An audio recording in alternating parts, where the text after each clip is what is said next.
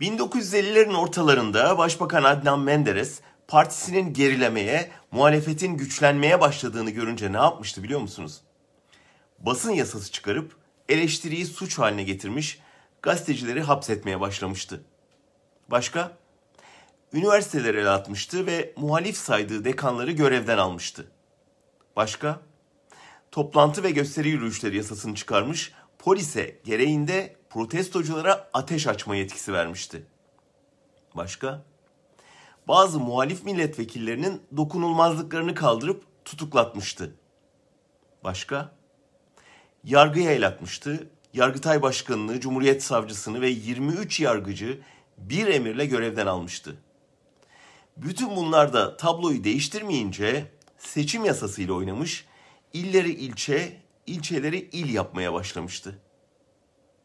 Tanıdık geldi değil mi? Sonuç ne oldu peki?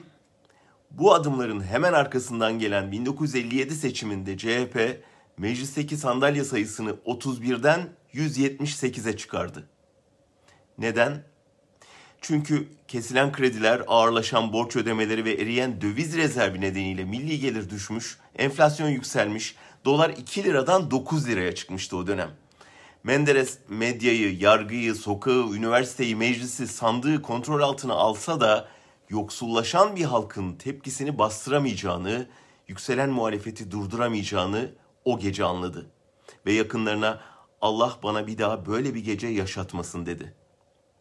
İktidarının en zor dönemine girmiş, devrilmesine sadece 3 yıl kalmıştı.